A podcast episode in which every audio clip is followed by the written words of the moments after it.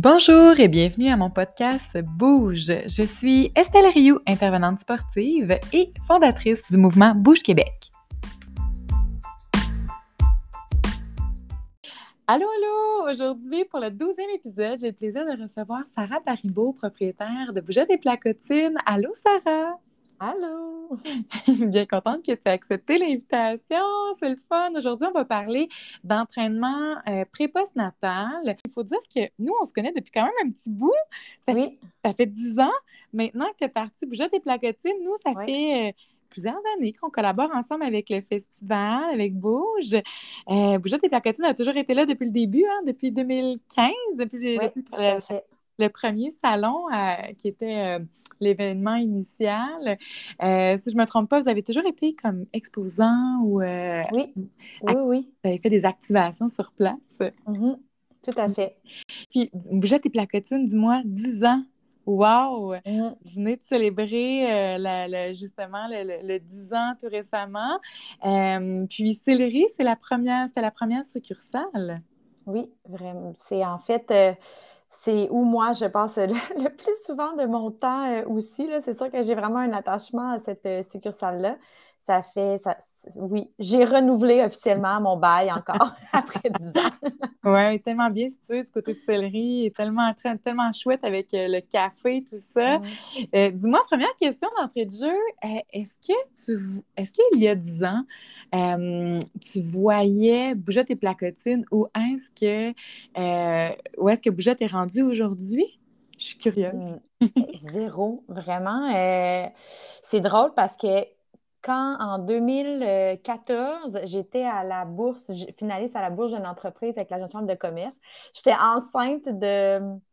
J'étais enceinte de, de, de, de 40 semaines plus 3.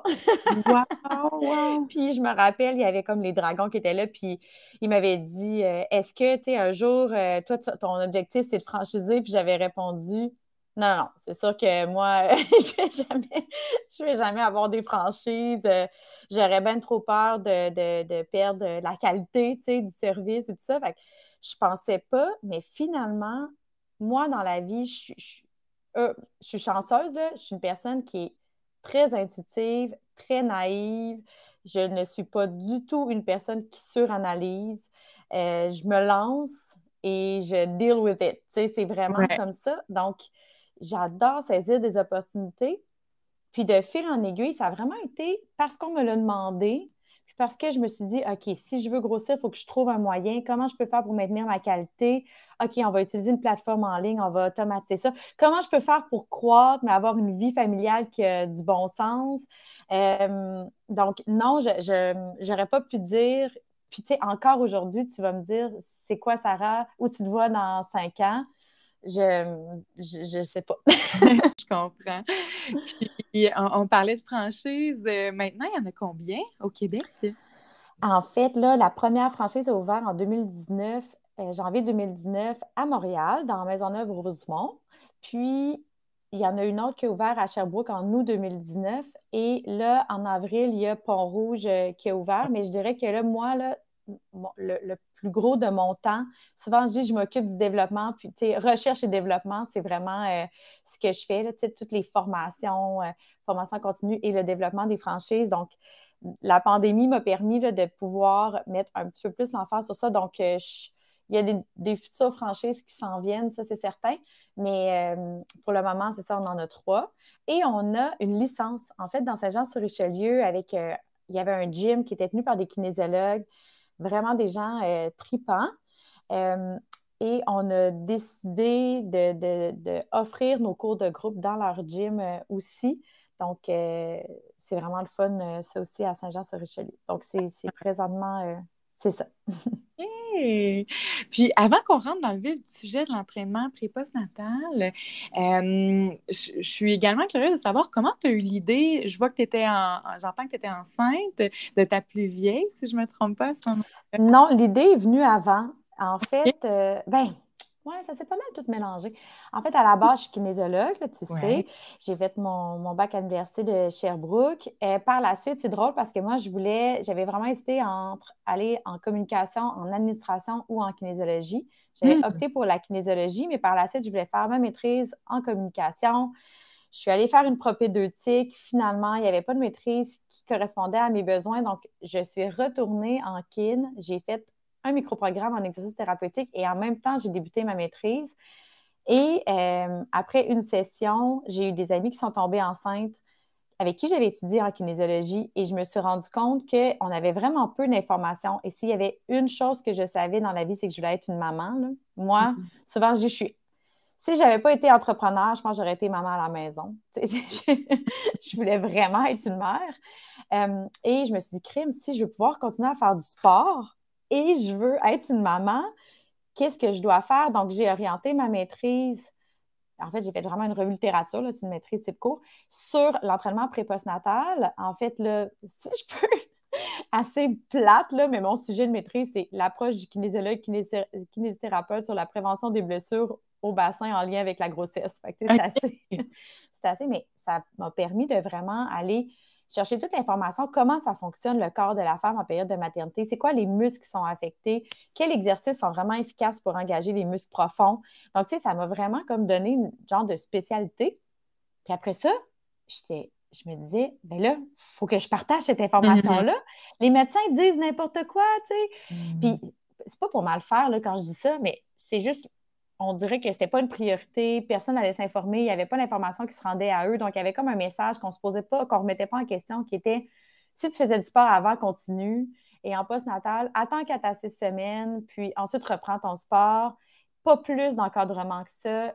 Vraiment, j'ai vu qu'il y avait un trou dans notre système de santé en lien avec autour de la naissance, mais pour la mère. Mm-hmm.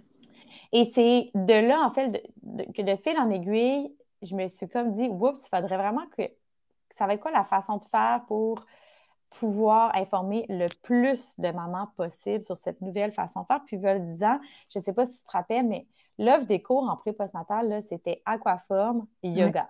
Oui, effectivement. il y avait, tu sais, Cardio qui donnait son, son cardio poussette. C'était vraiment ça, là, euh, qui était offert aux mamans, mais mm. l'entraînement spécifique et fonctionnel pour la maman, euh, ça, ça n'existait pas. Donc, mm. c'est tout J'étais enceinte, en effet. Je suis tombée enceinte dans cette période-là. Et euh, on était à Sherbrooke et j'ai dit à mon chum, je suis plus capable de ma campagne. On s'en va au centre-ville de Québec. Je retourne euh, de, où je viens, puis euh, il m'a dit T'es mieux de la partir, ta patente. Parce qu'on on est parti à Québec, pas de job, tu sais, rien, là. Ma mère en, a fait des soupers, là.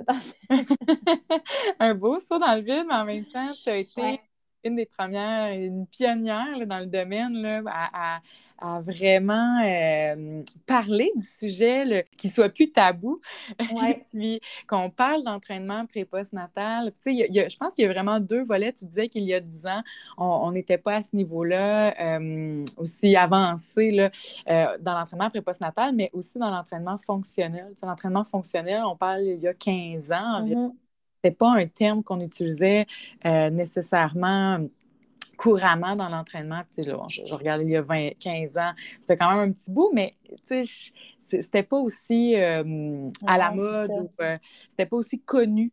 oui, ça pouvait être à la mode, mais c'était pas aussi connu de, monsieur, madame, tout le monde, ni ça part au niveau des études. Tu en parlais l'entraînement pré-postnatal, les gens, comme tu disais, les, médecins, ils ne peuvent pas partager l'information si pour eux-mêmes, dans leur champ d'études, ils n'ont pas eu les connaissances nécessaires pour vulgariser puis le, partager. non, puis tu sais, est-ce leur... Euh, mm. Ils peuvent donner des indications, mais en fait, tu rendu là, est-ce que c'est leur travail de, tu sais, mm, mm. ils pourraient... Bon, c'est pas c'est pas nécessairement dans, leur travail de commencer à faire, des exercices, puis, mais c'est juste qu'il y a juste une mise à jour de référer aux bonnes personnes, mais en même temps, à qui aurait pu référer? Parce qu'à ce moment-là, même les physios en rééducation périnéale, moi, je me rappelle, avec deux, trois physios, on a commencé ensemble. Je les ai invités à donner mon premier cours de premier pas de maman. Tu ça a été vraiment le cours, là, la raison d'être de Boujotte, c'est offrir ce, cours-là. Mais, tu sais, c'est aussi, comment je peux dire, tu sais, c'est plus gros que l'entraînement. C'était mm. vraiment de donner une place aux mères. moi, pour moi, c'est beaucoup plus. On utilise l'entraînement pour se connecter au corps, pour reprendre un peu du pouvoir, réhabiter son corps, le comprendre, euh, être éduqué, tasser les tabous, mais c'est aussi donner comme la parole et écouter les mères et les sortir de l'isolement. C'est tout ça, c'est comme si les mères sont souvent laissées à elles-mêmes une fois qu'elles accouchent. Donc, euh, puis on n'a plus le soutien qu'il y avait peut-être avant avec les familles proches et tout ça. Donc, c'est comme une raison. Euh, moi, j'utilise euh, l'activité physique pour connecter les femmes entre elles. Puis leur corps, en fait, c'est beaucoup ça. Au-delà de l'activité physique, on est juste dans se réapproprier son corps. Exact, exact. Puis pour le vivre, parce que je suis ambassadrice du côté de, de oui. la succursale, c'est totalement vrai vrai ce que tu dis, parce que oui, l'entraînement, c'est un véhicule. On, veut reprendre contrôle de notre corps après, après l'accouchement ou même avant, même, parce que prénatal, c'est enceinte. donc, on veut conserver un certain contrôle de notre corps, même si on pas carrément contrôle de notre corps enceinte, mais on veut juste du moins euh, maintenir la forme, puis bien se préparer à l'accouchement, bien se préparer au postnatal, etc. Mm-hmm. Mais ce que j'allais dire, c'est qu'il y, a le café du côté de Sillery qui est tellement chouette avec plein d'ateliers, parce que comme tu le mentionnes, Boujotte, c'est plus large, c'est plus grand que l'entraînement. Il, y a les ateliers, il y a euh, les cafés, ben, cafés rencontres, entre guillemets, les, les rencontres maman. Puis c'est vrai que briser l'isolement, ça fait tellement du bien. Tu sais, quand on dort pas beaucoup, je le vis en ce moment, ma petite fille dans les bras en tournant le, le, podcast, c'est clairement On a tellement besoin de... Des fois, on pense que juste rester à la maison, ça fait du bien d'être dans notre petit cocon pour euh, faire une sieste deux minutes quand on a l'opportunité. Mais quand on sort, qu'on va dehors, qu'on sort de, de la on maison... On va échanger aussi. Vraiment connecter avec des gens connecter avec son corps, comme tu le mentionnes. Euh, ça fait tellement du bien. On revient à la maison, puis on a changé d'air. On a cassé le mood. Tu sais, le, des fois, le mood qui est un peu difficile le, matin, on se lève tôt, hop, on en revient à midi, puis soudainement, ah, on a une autre journée. oui, puis tu sais, on a le droit de vivre comme femme aussi en arrière de la maternité, tu sais, en ce sens que à un moment donné, pas obligé de rester chez soi, que la maison soit toujours rangée, puis d'être dans le faire tout le temps, faire des tâches, être super efficace. Et à un moment donné, faut aussi juste la vivre, la maternité, mais redonner le mot congé à ce qu'il devrait être. J'ai l'impression qu'on est tellement dans une société de performance, puis là, je sais que ça pourrait dire, ouais, mais là, l'entraînement, c'est la performance. Non, tu sais, l'activité physique, je veux dire, c'est juste d'être dans le moment aussi, dans le moment présent, prendre un temps pour soi, juste être, échanger, parler de sa vie, connecter avec les autres. On dirait que ça prend encore plus son sens post-pandémie. Puis, tu sais, de peut-être sortir de Ah, faut que je fasse des tâches encore, il faut que je sois, tu sais, une maman où ma maison, elle est constamment rangée. Tu sais, on peut-tu juste comme vivre, là? Tu sais, il y a un bébé, tu sais, la femme a accouché, juste, juste être. être puis connecter avec d'autres mamans qui vivent la même chose. Oui, ouais, ça fait du bien aussi dans, de pouvoir en parler, de, de mm-hmm. des gens qui vivent la même situation que nous, parce que des fois, c'est facile euh, de, parler à son conjoint, le partager. Ben, en fait, non, c'est pas facile des fois de, de, prendre deux minutes puis lui partager comment on, on se sent. des fois, on se sent un peu isolé, mais c'est difficile pour les gens de comprendre quand on n'est pas nécessairement à 100% dedans versus partager avec des gens qui euh, vivent la même situation, ben c'est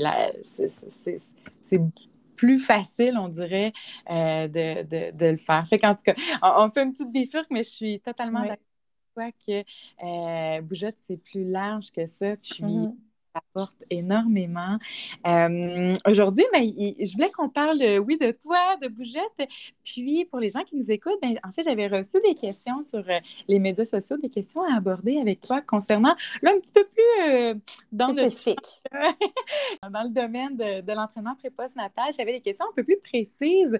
Alors, je me lancerai en rafale. Puis, Parfait. on pas comme ça. Tu me, tu me partages. Puis, c'est des questions un peu, des fois, un peu basiques, mais comme on vient de mentionner, euh, ce qu'on veut, c'est démystifier, puis vraiment donner de l'information aux gens, de la bonne information. Puis, tu sais, es vraiment la plus euh, calée dans le domaine là, pour. Euh, J'essaie de me tenir à jour, en tout cas. je te confirme. c'est vraiment une référence. Donc, euh, je me lance avec la première question. Euh, ça fait dix ans là, que même plus que tu es dans le domaine. Est-ce qu'il y a des mythes que tu entends régulièrement dans l'entraînement pré-post-natal encore à ce jour? C'est peut-être les mêmes qu'il y a. Ouais. Mais je suis curieuse. Est-ce ben, quels sont les mythes? C'est sûr, la course enceinte, là, encore, euh, pour donner une information avec la clinique du coureur sur la course au féminin, ça, ça, c'est encore, on dirait que les gens ne veulent pas. même quand je donne des, présentations, je suis comme, non, non, une femme qui court, euh, qui n'a pas de problématique, qui n'a pas de douleur, de lourdeur, de fuite, euh, mm-hmm. qui se sent bien, qui écoute son intensité, tout ça, elle, peut elle pourrait courir jusqu'à son accouchement. J'en ai une, j'en ai une amie, honnêtement, elle a accouché, elle était à 41 plus 1 elle a couru 4 km la journée de son accouchement. Elle est partie, elle s'est fait provoquer.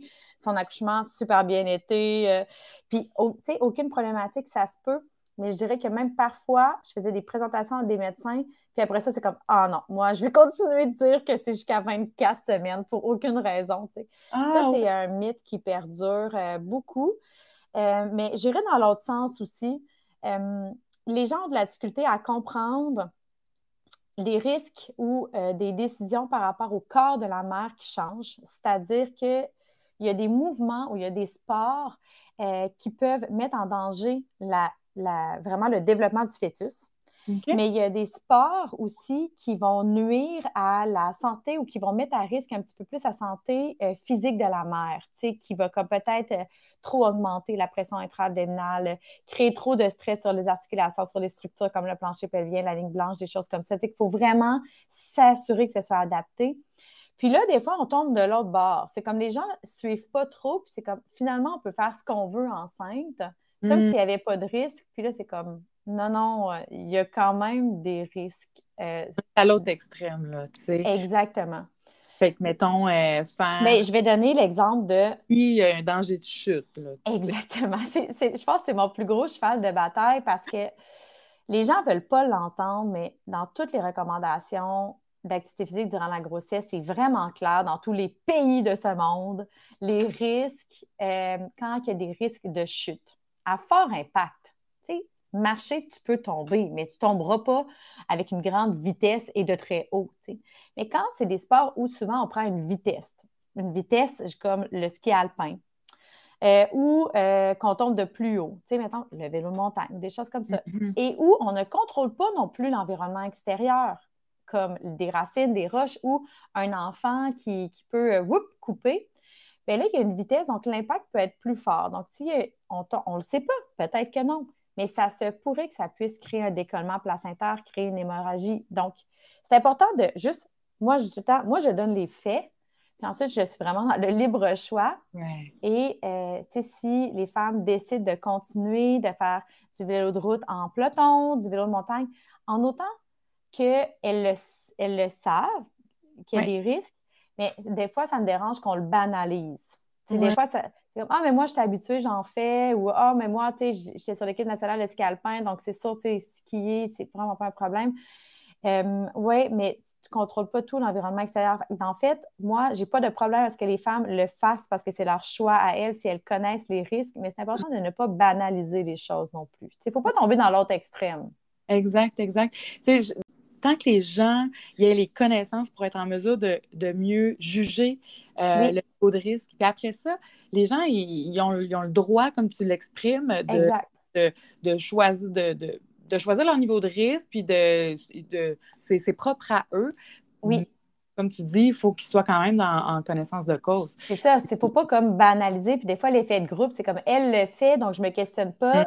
C'est important de, comme se responsabiliser aussi, puis de tout prendre l'information, ensuite d'en parler avec son conjoint, sa conjointe, parce que c'est ça. Puis après ça, de se dire, tu sais, je prends-tu risque, je le prends pas. Oui, non, c'est correct, mais c'est ça, des fois, ça me dérange un peu qu'on banalise certaines choses. Exact. Ou de dire Ah, ma mère, ou dans le temps, c'était comme ça. Oui, ça, ça n'a pas rapport. Tu sais, dans le temps, on, dans le temps, on ne s'attachait pas en voiture non plus. C'est ça. On buvait une bière en voiture. on fumait à l'intérieur des, des, maisons. Exactement. Mm. Fait que les choses évoluent, fait qu'il faut continuer de se mettre à jour. C'est super important. Mais effectivement, c'est vraiment un, mythe qu'on entend couramment dans l'entraînement. Est-ce qu'on peut courir enceinte? Est-ce qu'on peut euh, reprendre la course à pied? Euh, je, te, je, te, confirme que c'est effectivement possible, mais c'est propre à chacun, qu'on vient de, on vient de le mentionner. Moi, j'ai couru jusqu'à 31 semaines à ma deuxième mm-hmm ma première. Première grossesse, c'était à 20 quelques semaines. il n'y a pas une grossesse qui est similaire, il n'y a pas une personne qui est similaire. Euh, on s'entend courir aussi. Je ne sais pas, ton amie, elle a couru comment à 40 semaines? Moi, je trottais, là. ben non, en fait, c'est ça. Euh, tu sais, c'est une excellente coureuse à la base, elle a une bonne technique de course, elle est physiothérapeute, elle a suivi nos formations, elle est vraiment comme au courant et à l'écoute de son corps. Donc, euh, elle partait pas avec une montre. Ben, elle partait avec une montre pour son kilométrage, mais elle ne regardait pas sa vitesse. C'était vraiment mm-hmm. dans j'ai envie de courir, je me sens bien, ça fait du bien de. Elle, ça lui faisait du bien de se connecter. C'était pas non plus dans une optique d'impressionner ou de se prouver quelque chose. C'est juste c'est son sport, puis elle sent bien. Elle n'avait pas vraiment de raison de ne pas aller courir.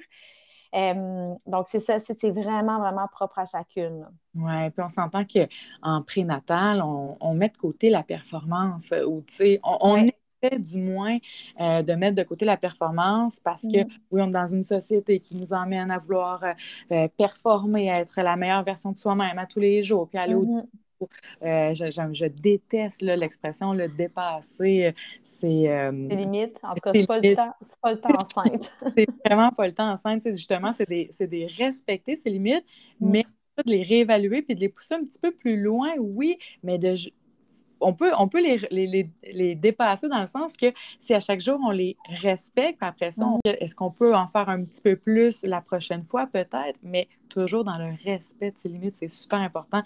Puis enceinte, c'est primordial. Souvent, je, je, dis aux femmes enceintes, inquiétez-vous pas, vous allez pouvoir dépasser vos limites à votre accouchement. c'est bon, c'est si vrai. c'est. Oh, oh, Gardez-vous de l'énergie. Oui, ah, ça, c'est tout qu'un entraînement clair. Euh, euh, on a parlé de mythes, puis euh, intéressant à savoir qu'est-ce qui est, dans les grandes lignes, qu'est-ce qui est prescrit puis qu'est-ce qui est proscrit enceinte? On a parlé, bon, des risques, des, des, des, entraînements avec un risque de chute ou des sports avec un risque de chute. Ça, je pense que ça serait proscrit enceinte. Est-ce qu'il y a autre chose qui serait proscrit et prescrit? En fait, euh, on va commencer par ce qui est un peu euh, les recommandations d'éviter durant. Euh, là, on parle des grossesses qui vont bien parce que c'est sûr qu'il y a des grossesses à risque qui auraient comme vraiment des recommandations plus spécifiques avec le médecin. Mais sinon, on va éviter de, faire de la plongée en apnée et de faire de, en très grande altitude si on n'habite pas en altitude. Et là, c'est vraiment une question de gestion de la pression. Donc, ça, on va vouloir éviter ça. Puis aussi, l'autre chose principale, ça va être l'hyperthermie. Faire attention à l'hyperthermie, surtout dans le premier trimestre pour le développement du tube neural du fœtus. Donc, on veut éviter que le corps surchauffe. Euh, souvent, ça va se produire dans des endroits fermés où finalement, le corps, lui, pour pouvoir évacuer sa chaleur, euh, on a besoin de suer, entre autres. Euh, on a besoin d'air aussi, pour pouvoir justement que, que l'air ne soit pas condensé, si je peux dire. Donc, euh, euh, tout ce qui est hot yoga, ce n'est pas une bonne idée. Il faut comprendre aussi que la température basale de la femme enceinte est déjà plus élevée. Donc, on arrive plus rapidement à suer, à essayer d'évacuer de la chaleur. Donc, on veut éviter là, les quand on n'est pas habitué, là, puis qu'il fait tout d'un coup 40 degrés euh, au Québec, on n'est mm. pas climaté pour ça. C'est pas le temps d'aller faire justement un, gros entraînement plein soleil. sais, ça se pourrait que justement, ça, il y ait des risques, on se sente étourdi et tout ça. Donc, ça, c'est une recommandation justement d'éviter l'hyperthermie. Sinon, on a parlé des, chutes. Puis, euh, principalement, c'est ça, l'apnée. Tu sais, au niveau de l'intensité, ce qui est intéressant, puis je vais faire comme le lien, le pont avec les recommandations. On recommande 150 minutes d'activité physique par semaine et c'est comme ça pour tous les humains. Dans le fond, femme enceinte, pas femme enceinte, pour pouvoir avoir des résultats pour prévenir la personne de maladies métaboliques ou autres problématiques. Donc, autant en lien avec la mère que le fœtus, le bébé, c'est ce qui est recommandé. 150 minutes d'activité physique par semaine, d'intensité modérée. Donc, c'est suite à des études. Ça, c'est comme le bottom line. C'est, si on fait ça, on sait que ça a vraiment un impact sur la prévention de certaines problématiques. C'est sûr que moins que ça, c'est mieux que rien. Il faut toujours se le rappeler aussi, hein, parce que si on se dit c'est 150 minutes ou rien, ça va mal aller dans notre société. Là. Un peu est mieux que rien du tout, moi je le répète souvent. Mais ce qui est intéressant, en fait, c'est qu'au niveau éthique, on n'a pas tant évalué si on monte au-dessus de l'intensité modérée, si on s'en va dans la grande intensité, si on continue de faire des entraînements d'intervalle, qu'est-ce que ça fait? On n'est pas allé vraiment explorer. On a étudié une fois des, femmes enceintes, athlètes, des coureuses, puis on les a fait monter jusqu'à 90% de leur fréquence cardiaque maximale, puis on a vu que l'influx sanguin au niveau de euh, l'artère utérine était diminué, mais ça revenait à la normale. Donc, il ne faut pas paniquer non plus. Sauf que d'un autre côté, chez Madame Tout le Monde, c'est pas la majorité des gens qui font de la haute intensité dans des entraînements ou qui recherchent ça nécessairement. Puis souvent, la mère va se sentir étourdie, va avoir un malaise avant que ça impacte le bébé.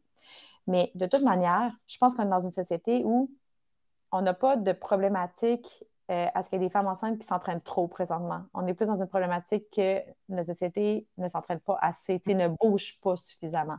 Donc, on n'est pas obligé de se soucier tant que ça de l'intensité. Peut-être, Sarah, si je peux me permettre, euh, quelqu'un qui serait vraiment, qui, qui par, par, exemple, ne euh, serait pas dans le carré de sable du 150 minutes euh, d'activité par semaine, il commencerait et là, viendrait, viendrait chercher un niveau d'intensité très élevé rapidement. exemple, faire un petit parallèle, la génération de nos parents qui ne bougent pas beaucoup puis que du jour au lendemain, ils vont pelleter, bien, on pourrait faire le parallèle oui, mais la euh, femme enceinte, là, elle va se sentir mal avant qu'il y ait quoi que ce soit sur son bébé. C'est ça que je veux dire. OK, OK, ben c'est intéressant.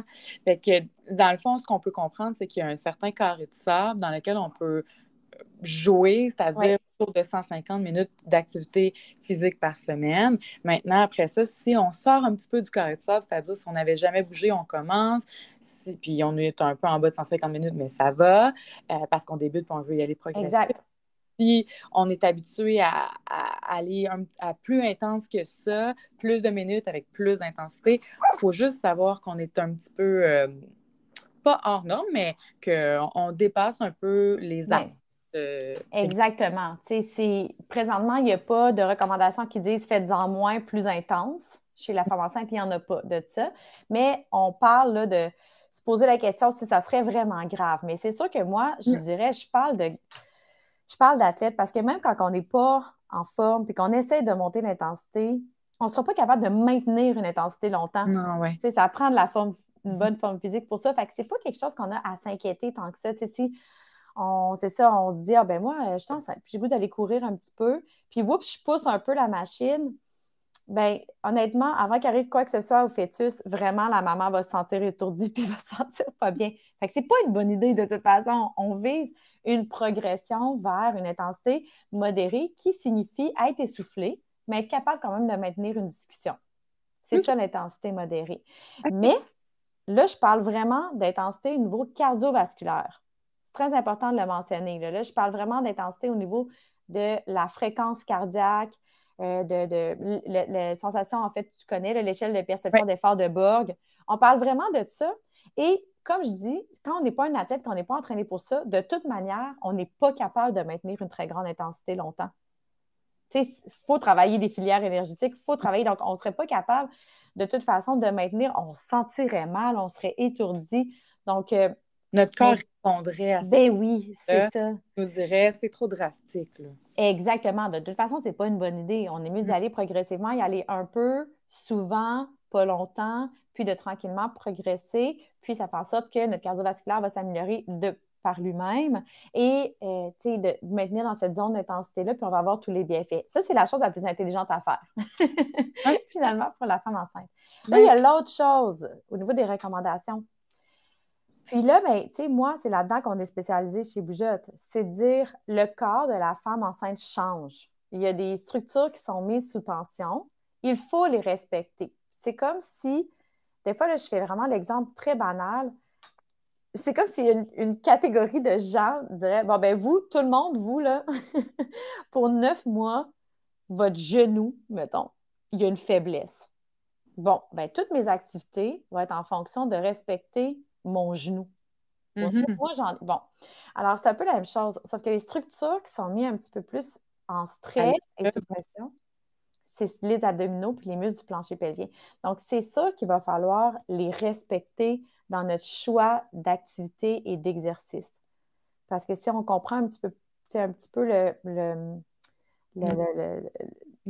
c'est quoi le concept de la charge et de la surcharge, ben, on va vouloir éviter de surcharger cette musculature-là pour en arriver à une blessure. Donc, il va falloir adapter euh, certains exercices, certaines manières de forcer, en sachant qu'en plus, il y a des hormones qui créent une certaine laxité au niveau des tissus puis au niveau de plusieurs tissus finalement. Les muscles c'est plusieurs tissus. Il va falloir adapter justement l'entraînement. Donc, si tu me le demandes à moi, est-ce une bonne idée d'aller faire une compétition de CrossFit durant euh, son sixième mois de grossesse en misant de lever le maximum de charge?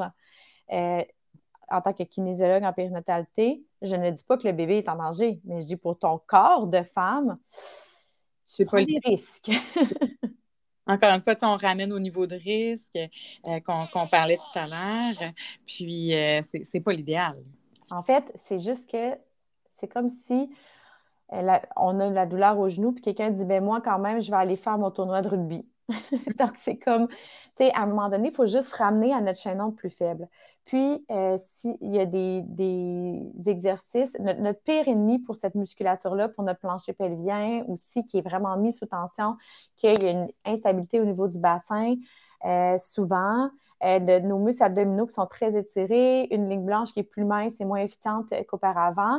Si les, les, choses qui mettent le plus en stress, c'est l'augmentation de pression intra-abdominale c'est retenir son souffle et forcer et soulever des, charges lourdes.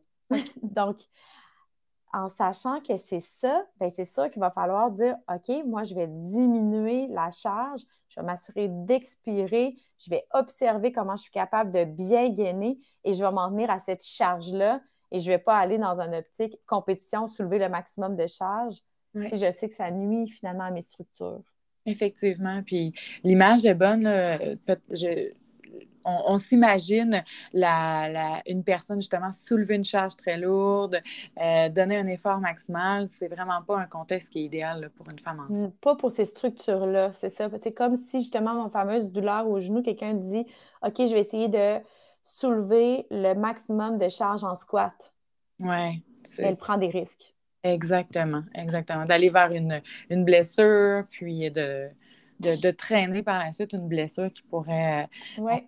être dommageable. Non, et c'est en fait, c'est démontré scientifiquement. C'est ça qui est super intéressant. Puis il faut vraiment, je pense que les femmes, quand elles le comprennent, vont pouvoir mieux se responsabiliser aussi par rapport à leur corps. C'est de comprendre que ces structures-là, euh, ce, qui ce qui est nuisible, c'est une trop grande pression intra-abdominale. Donc, en sachant ça, on peut comprendre qu'à la course à pied, oui, il y a un impact au sol, mais ça ne crée pas une si grande augmentation de pression intra-abdominale. Hmm. Si on a une bonne technique, si on a des muscles qui sont quand même en santé, ça va bien.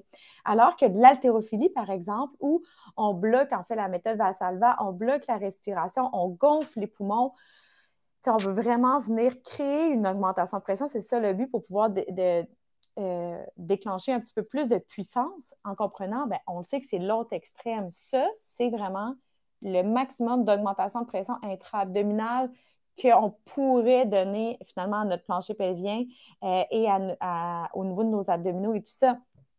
Donc, en sachant que ça, c'est, mettons, quand même des extrêmes à quelque part, on peut comprendre qu'entre les deux, il y a plein de choses qu'on peut aller, qu'on peut jouer. Et après ça, c'est de comprendre aussi que notre haltérophile, quand elle va s'entraîner, on va diminuer ses charges, mais elle ne va quand même pas prendre des cinq livres.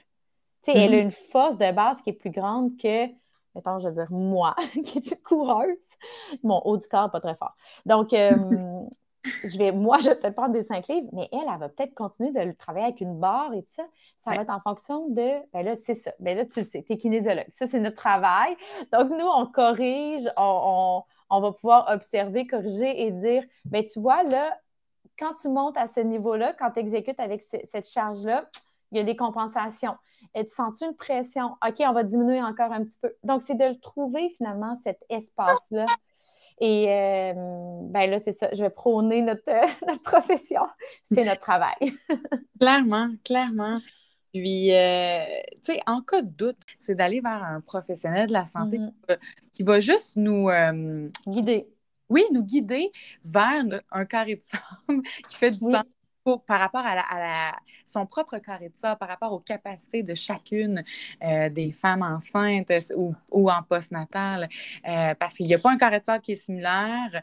On a, des repères, on a des gauges, mais il en reste que euh, c'est en fonction de, de, chacune. C'est un, ancien parcours d'athlète, c'est quelqu'un fait du crossfit à répétition, si c'est une coureuse, c'est euh, une sportive ou c'est quelqu'un qui débute aussi. Dans oui, et nous, ce qu'on aime, c'est adapter et faire progresser. Puis ce qu'on ne mm-hmm. veut surtout pas, c'est que la femme se blesse.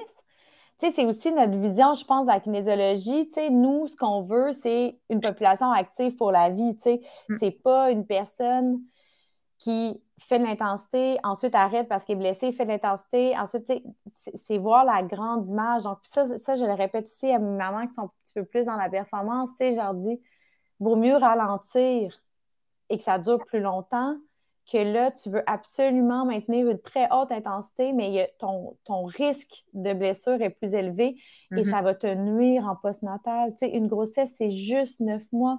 On ne veut pas arrêter, pas du tout, du tout, du tout. Jamais on va arrêter des femmes enceintes. On veut qu'elles bougent, mais ça prend une adaptation. Puis il y en a une grande zone grise. Hein? Elle est vraiment grande, là. sais.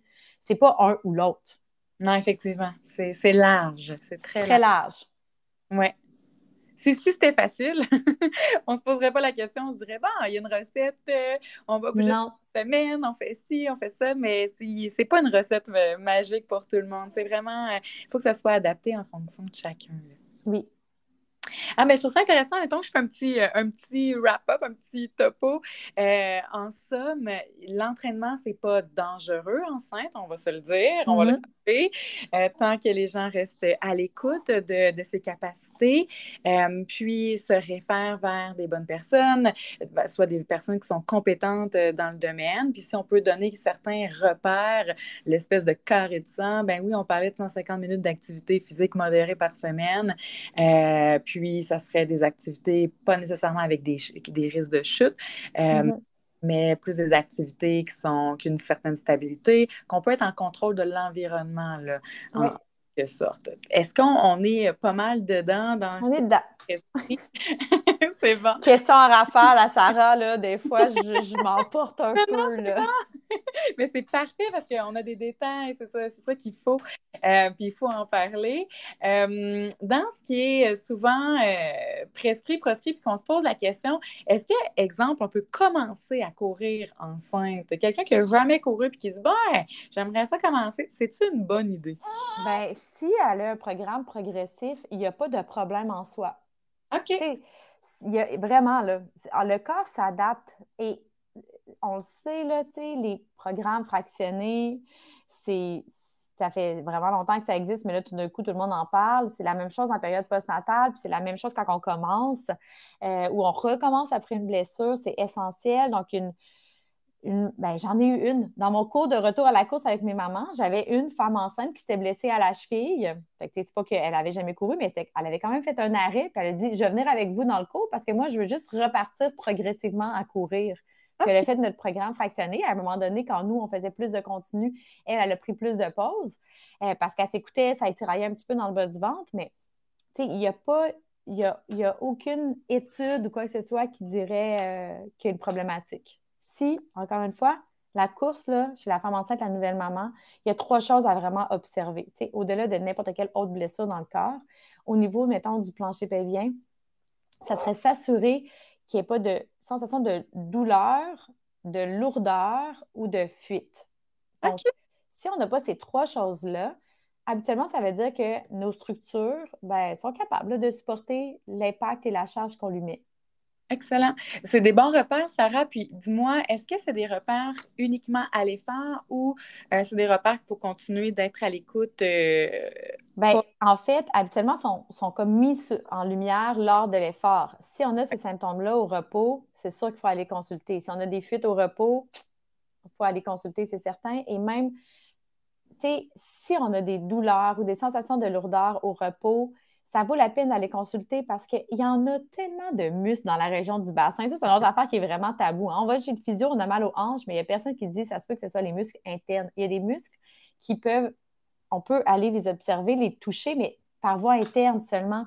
Et il y en a plein, là, tu sais, que ce soit les obturateurs, même, tu sais, il y a certains fessiers que ça va mieux aussi. Donc, c'est de se dire, oups, si je suis debout puis j'ai vraiment mal au plancher pelvien, j'ai de la difficulté, j'ai vraiment une pression, mais ça vaut la peine d'aller consulter en, physiothérapie périnéale. Elle va peut-être voir qu'il y a une plancher pelvien qui est hypertonique, hypotonique, de la compensation avec d'autres muscles stabilisateurs du bassin autour. Donc, on n'a pas comme femme à tolérer ces douleurs-là. Maintenant, on sait qu'il y a des professionnels, en fait, qui peuvent traiter. Oui, oui, oui. Non, c'est clair. Puis euh, ça, c'est un autre un autre volet, c'est un autre dossier. Mais euh, tout ce qui est physiothérapie, mm-hmm. ça, se développe de plus en plus. Puis on voit que c'est très important euh, en, en post-natal. je voulais simplement faire une petite mention. mais sinon, autre sujet que souvent on entend, on entend le mot, mais on dirait que monsieur, madame, tout le monde, puis même les gens dans le domaine de l'entraînement, ils ne savent pas toujours euh, qu'est-ce que c'est. Mais euh, la, la fameuse diastase, qu'est-ce que c'est, puis comment l'éviter? Ça, ça a vraiment euh, évolué beaucoup, là, ce qu'on, quand on parle de la diastase. Puis la première chose que je vais mettre tout de suite, on ne pourra pas l'éviter. la diastase n'est pas une problématique, c'est, c'est juste un terme pour mentionner que la ligne blanche, donc la ligne blanche qui est vraiment un attache, en fait, entre notre sternum et notre symphyse.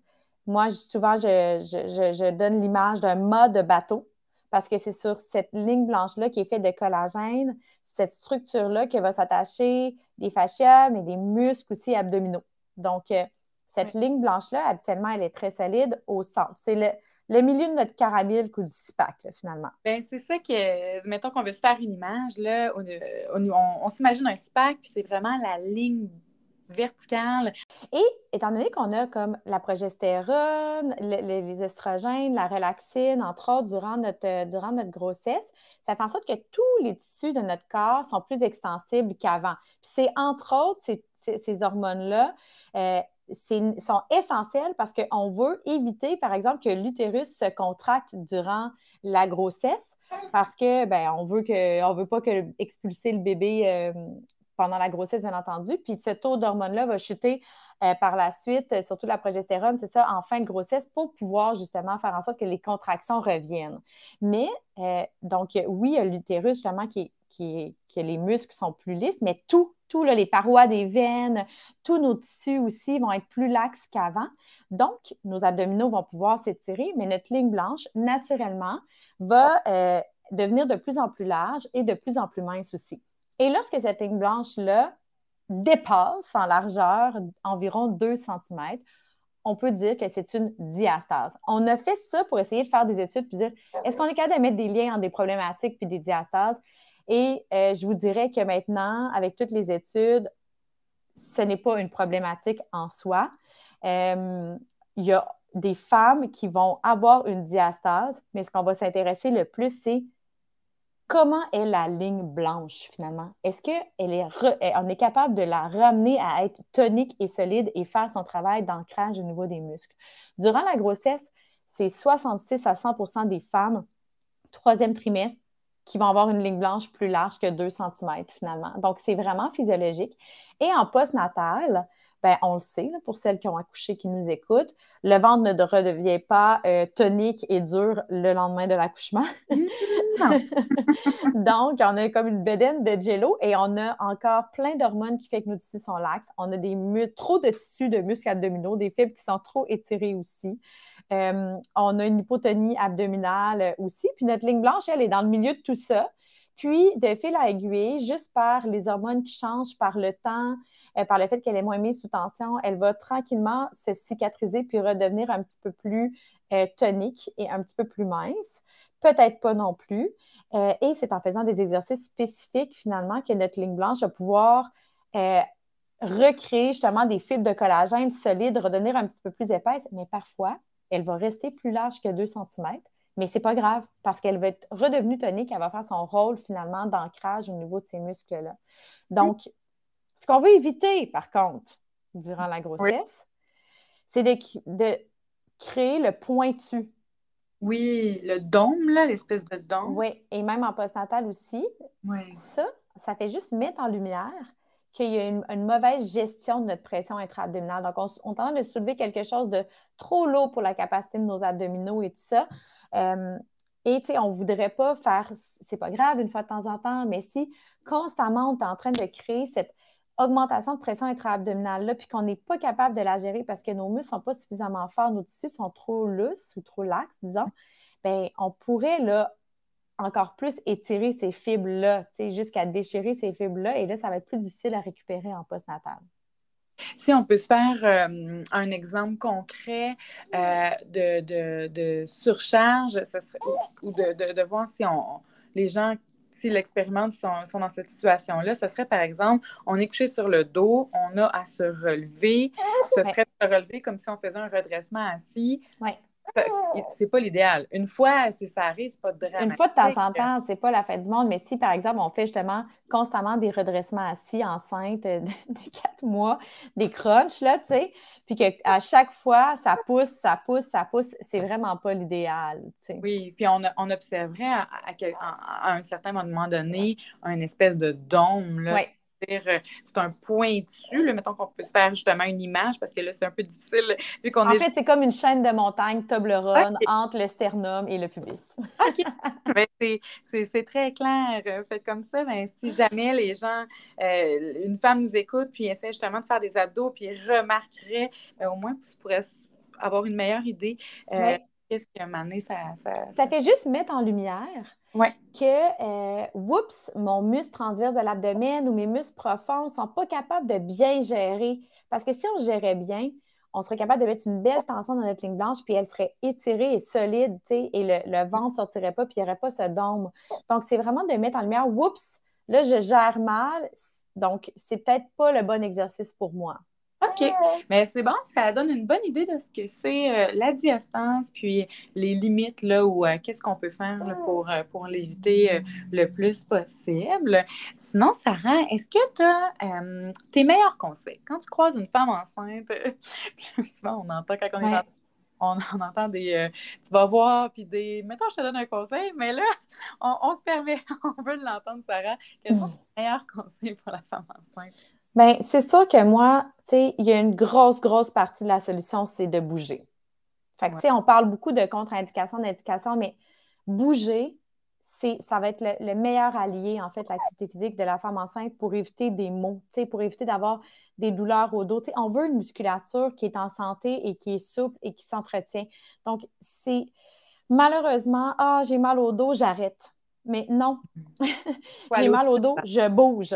C'est, c'est ça la solution. Et il y a plus de façons de bouger que l'on pense. Ça, c'est l'autre chose.